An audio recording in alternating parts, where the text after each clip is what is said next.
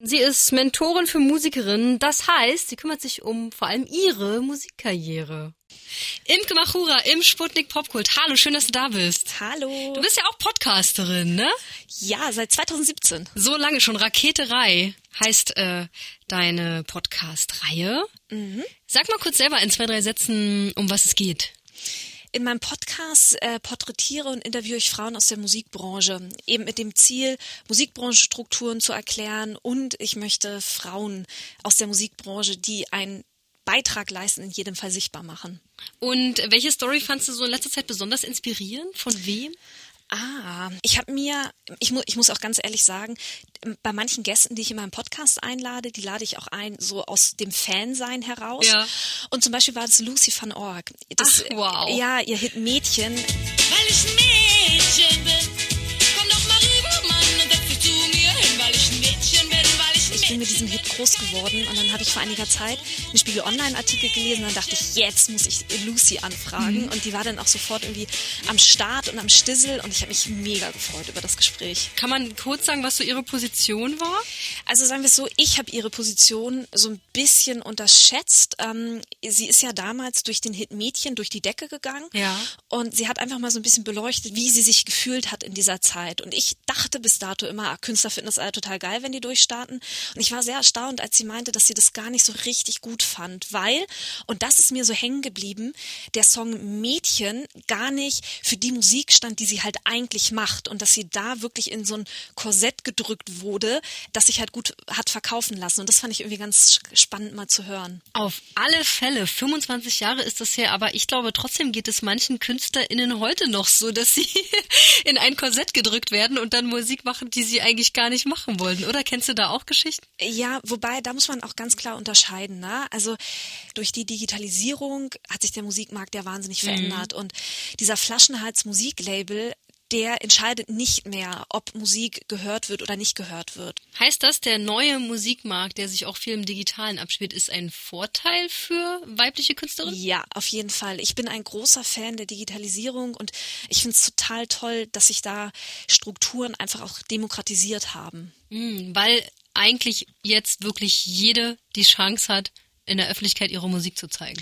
Potenziell und in einer idealen Welt kann jeder mit seiner Musik sichtbar werden und damit auch Geld verdienen, ja. Cool. Hast du ähm, so einen Lieblingsakt? Die Taber Boots, das ist eine Künstlerin aus Stuttgart, die hat eine ganz, ganz tolle EP im Sommer released und das kann ich sehr, sehr empfehlen.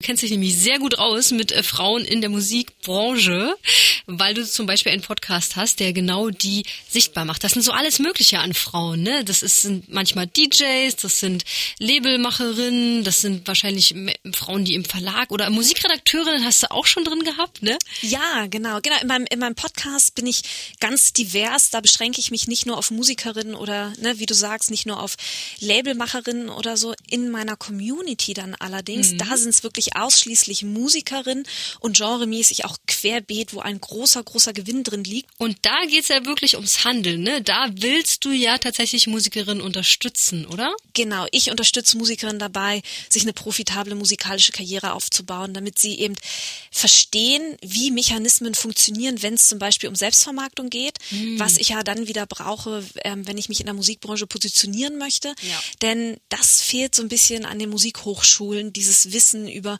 Musikbranchenstrukturen, Selbstvermarktung, sowas, genau. Was ist der erste Tipp, den du jemandem gibst? Der allererste Tipp, den ich jemandem gebe, fange an zu verstehen, wer bin ich, wer sind die anderen und wen möchte ich eigentlich erreichen. Je spitzer die Zielgruppe, desto einfach die Selbstvermarktung oder desto einfacher die Selbstvermarktung. Wow, ich finde, das ist eine krasse Hausaufgabe, weil das klingt jetzt alles so logisch, ne? Aber sich, glaube ich, dessen bewusst zu werden.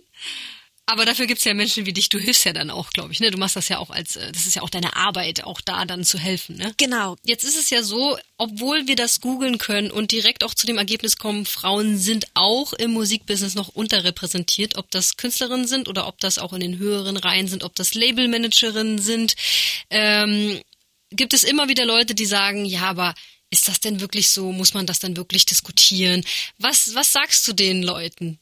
Also die Leute, die so etwas sagen, das sind, das sind Sätze von Menschen, die sich ihren Privilegien nicht bewusst sind. Und denen kann ich immer nur sagen, seid euch euren Privilegien bewusst und macht euren Beitrag. Macht es Frauen leichter. Seid eine Räuberleiter, seid Steigbügel, dass Frauen dahin kommen, wo Männer auch sind.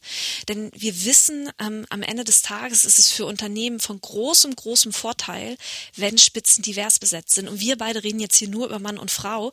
Da gibt es ja noch ganz viel anders. Deswegen geht es ja auch eigentlich nicht um eine Frauenquote, sondern wirklich um eine Diversitätsquote. Das ist irgendwie immer so ein Automatismus in der Gesellschaft. Ne? Und Frauen kann man ja nun noch nicht mal als Randgruppe bezeichnen. Deswegen ist das ja so absurd, dass es die Diskriminierung gibt. Genau, das sind diese, diese unterbewussten Vorurteile, die in jedem Menschen halt irgendwie drin sitzen, wenn es um Rollenzuweisung geht. Ne? Nicht umsonst gehen Frauen ein Jahr in Elternzeit oder zwei Jahre und der Mann dann zwei Monate. Und ich habe vor kurzem so einen schönen Twitter-Thread gelesen, das fand ich total spannend, ähm, wo, wo der Mann sich in seinem Unternehmen verabschiedet hat und gesagt hat, so ich gehe jetzt zwei Monate in Elternzeit und der Chef gesagt hat, genieß deinen Urlaub. Das ist ja genau das Problem.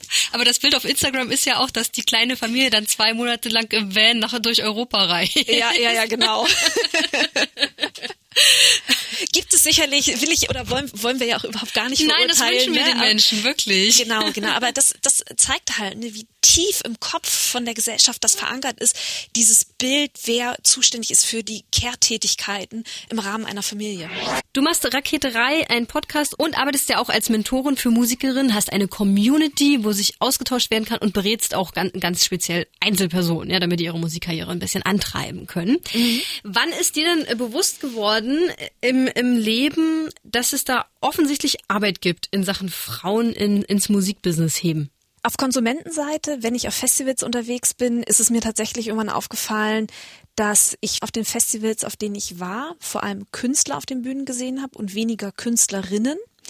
Und ich habe es natürlich irgendwann auch an meinem Leben festgestellt, dass ich selber ganz privat immer so an Hindernisse gekommen bin, wo ich mich gefragt habe, warum habe ich dieses Hindernis und meinetwegen mein Schulfreund, mein männlicher nicht. Und irgendwann hat es bei mir einfach Klick gemacht, als ich, als ich dann auch meine Twitter-Blase in die Richtung entwickelte und ich irgendwann festgestellt habe, ah, okay, wir haben hier irgendwie ein Diversitätsproblem in der Gesellschaft und ich habe viele Schwierigkeiten, nicht weil ich irgendwas nicht kann, sondern weil ich schlichtweg eine Frau bin. Was nervt am meisten? Welcher Spruch, wenn man mal wieder einen an den Kopf geknallt kriegt, ist äh, auf Platz eins? Ich erlebe das jetzt nicht unbedingt musikbranchenbezogen, aber mir ist das auch früher schon immer mal begegnet. Situationen, in denen ich mich aufrege. Ich werde dann als hysterisch abgetan, anstatt dass man mich, mich ernst nimmt. Und mir wird dann ganz oft gesagt, oh man Imke, das ist aber süß, wie hysterisch du bist, da funkeln deine Augen so toll. Oh Gott. Und das finde ich halt ganz schlimm, dass man in so Situationen, wo man wirklich ernsthaft mal auch auf den Tisch haut, Ja. sofort aufs Äußere reduziert wird und auf Emotionalität von Frauen. Das finde ich ganz schlimm. Das kann ich nachvollziehen. Wut ist generell sowas, was uns gerne abgesprochen wird. Und da bin ich richtig wütend drüber. Ja, genau, stimmt. Wut ist erlaubt. Vielen Dank, liebe Imke Machura im Sputnik Popkult. Danke für die Einladung.